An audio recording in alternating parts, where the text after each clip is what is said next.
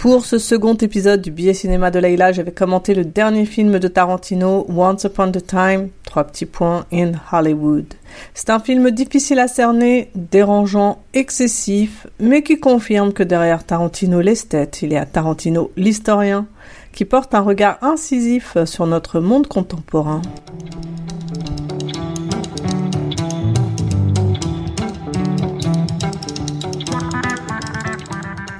Revenu bredouille de Cannes 2019, Tarantino signe quand même un très grand film de cinéma. Parfaitement fidèle à lui-même, chargé d'énergie dès les premières secondes et très stylisé, avec une bande-son déraillante, une déclinaison fascinante du féminin, et un moment de vengeance explosif, bien sûr. Au cinéma, tout est permis comme dans un fantasme, c'est la folle liberté de Tarantino de nous livrer les siens, avec en creux une pudique sentimentalité qui finit toujours par surgir. Le film commence avec de modestes lenteurs pour finir par un carnage aussi drôle que trash. Tarantino est un virtuose du cinéma et pas seulement un recycleur de formes. Et le plus audacieux est encore au-delà de tout ça, c'est ce portrait à rebrousse-poil et déconcertant du mouvement hippie, Tarantino est celui qui donne un nouveau visage à l'injonction Il est interdit d'interdire et à cette contre-culture des années 60 qui va ponctuer son déclin avec le crime atroce perpétré par la Manson Family dont il est question ici. Derrière Tarantino le jouisseur, l'esthète, il y a Tarantino l'historien qui montre l'élan avec lequel l'Amérique est entrée dans les années 70, ce qui pourrait bien expliquer euh, ce qu'elle est devenue 50 ans plus tard. Once Upon a Time, Trois petits points in Hollywood est un film difficile à lire. Pour son neuvième long métrage, Tarantino ne nous mâche pas le travail, loin de là. Une première énigme se pose, alors que le mouvement hippie, autrement nommé Flower Power, reste dans notre imaginaire collectif une utopie sympathique. Pourquoi fait-il un portrait si désastreux de ces communautés idéalistes qui sont apparues en Occident dans les années 60 Tarantino n'est pas du côté de la réalité, il est du côté du fantasme. Ces films sont tels des rêves éveillés où les pulsions peuvent s'exprimer sans conséquence dans le réel? Qui n'a jamais rêvé d'embrasser celui ou celle qui pourtant est inaccessible et nous fait baisser les yeux quand on le croise? Ou qui n'a jamais imaginé casser la gueule à quelqu'un du boulot pourtant en réalité intouchable?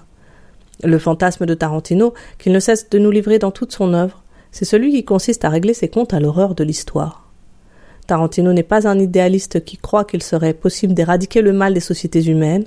Par contre, tout ce qu'on peut faire, c'est se réjouir ensemble d'un rêve de vengeance. Son film Inglorious Bastard, c'est la vengeance qui n'a pas eu lieu contre les nazis.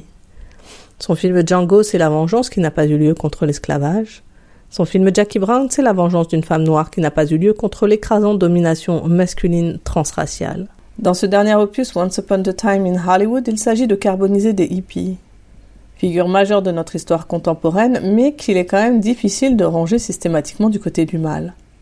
Car le mouvement hippie est apparu dans les années 60, au moment du célèbre festival de Woodstock comme une contre-culture s'opposant au modèle traditionnel qui régissait les sociétés occidentales au début du siècle. Pourtant, Tarantino règle méchamment ses comptes au Flower Power, qu'il représente comme des gens stupides, sales et haineux, sorte de haters d'aujourd'hui, comme aucun autre réalisateur n'avait osé les représenter jusqu'ici, j'ai l'impression.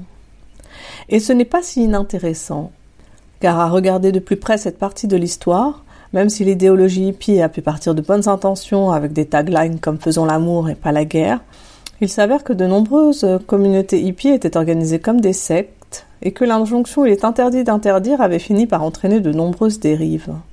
Adolescence sous emprise, viol de femmes et parfois même pédophilie, jusqu'à ce que les historiens ponctuent la chute définitive de ce mouvement qui perd tout crédit dans l'opinion publique américaine au début des années 70 après le crime atroce perpétré par la Manson Family, une bande de hippies décérébrés qui se trompent de maison et qui assassinent la femme de Polanski, l'actrice Sharon Tate, alors enceinte de huit mois, et ses amis qui se trouvaient là par hasard. L'Amérique entre alors dans les années 70 avec la gueule de bois. Elle déchante brutalement de l'idéal de la contre-culture qui avait laissé espérer qu'il était possible de vivre sans temps mort et de jouir sans entrave. Charles Manson est l'emblème de ce désenchantement leader d'une communauté hippie à Los Angeles, il a commis des crimes en série avec l'aide de ses affiliés. Le procès de la Manson Family est le plus long et le plus coûteux de l'histoire judiciaire des États-Unis. C'est à cet endroit que le nouveau film de Tarantino pose le fantasme du Manson Family qui, se trompant de maison, serait tombé sur Brad Pitt et DiCaprio, qui avec force et des contractions les auraient empêchés de nuire. Petite réjouissance cinématographique devant une tragédie sur laquelle personne ne peut revenir malheureusement. Par ailleurs, toute la construction du film pose en contraste la vie quotidienne de l'acteur, incarné par DiCaprio, versus la vie quotidienne des hippies de la Manson Family. DiCaprio vit seul, versus la vie en communauté. Il travaille dur et se lève tôt, versus la paresse jusqu'en milieu d'après-midi. Il prend soin de lui, versus ils sont négligés. Il respecte la hiérarchie de l'industrie du cinéma, versus l'absence totale d'autorité. Mais surtout, DiCaprio sait jouir de la parole, acte fondamental du jeu d'acteur, autant Tarantino, qui est un des meilleurs dialoguistes de l'histoire du cinéma, alors que les hippies vivent dans un silence mortifère. Comme si jouir sans entrave empêchait l'homme de développer l'acuité du langage. Comme si, privé du plaisir de la parole, le hippie ne pouvait prendre que l'imbécile trajet de la pulsion, certes d'abord joyeusement sexuel, comme chez la sublime adolescente du film, mais qui ne pourra malheureusement pas empêcher ce moment de retour du refoulé euh, sous la forme d'une pulsion criminelle. Pour conclure, il me semble évident que Tarantino plaide pour le monde traditionnel pour lequel il ressent une certaine nostalgie, ce qui valorisait le travail, la hiérarchie et l'éloquence. Il considère que c'est l'effort de tout homme et femme pour entretenir les civilisations humaines ou autrement dit la culture. Or, je me risque à dire que jamais l'Amérique, et l'Occident par conséquent, n'a été aussi inculte qu'aujourd'hui. Jamais les limites n'ont été aussi éclatées qu'aujourd'hui, jamais dans l'histoire de l'humanité les autorités n'ont autant vacillé nous sommes entrés dans une nouvelle ère où l'injonction à jouir est toujours première en réalité via l'incessant discours publicitaire. Cet état de fait n'est pas arrivé du jour au lendemain, mais provient de cette fissure qui apparaît dans les années 60 sous forme de l'idéologie hippie.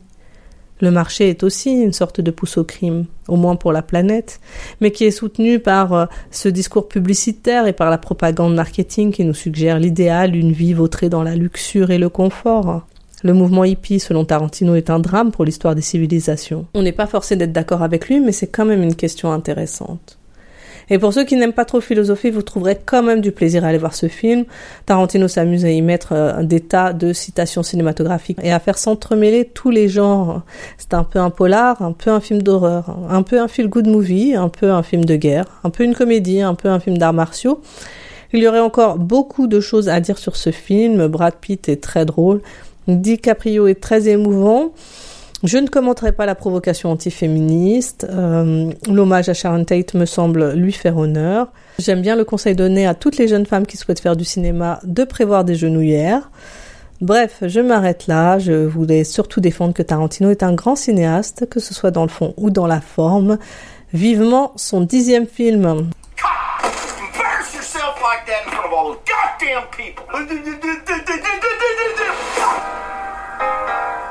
What's the matter, partner? It's official, old buddy. Has been. Merci pour votre attention. C'était une émission écrite et présentée par Leila Toiti. Vous pouvez retrouver mes podcasts cinéma sur Radio Ems, la web radio de l'Est parisien, et sur ma chaîne YouTube, Le Billet Cinéma de Leila. À bientôt.